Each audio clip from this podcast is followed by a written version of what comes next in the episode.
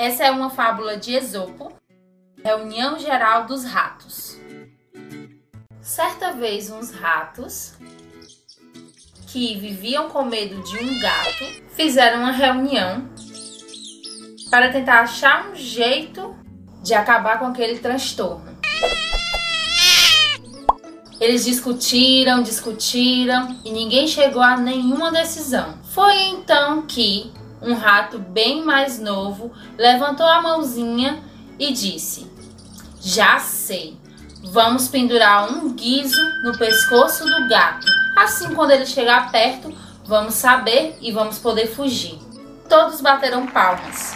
O problema estava resolvido. Foi aí então que um rato mais velho, um ancião, levantou-se, bem calmo, ele não tinha falado nada ainda durante toda a reunião, e disse: Bem, nosso problema está resolvido. Só que quem irá pendurar o guizo no pescoço do gato? Moral da história: inventar é uma coisa, fazer é outra.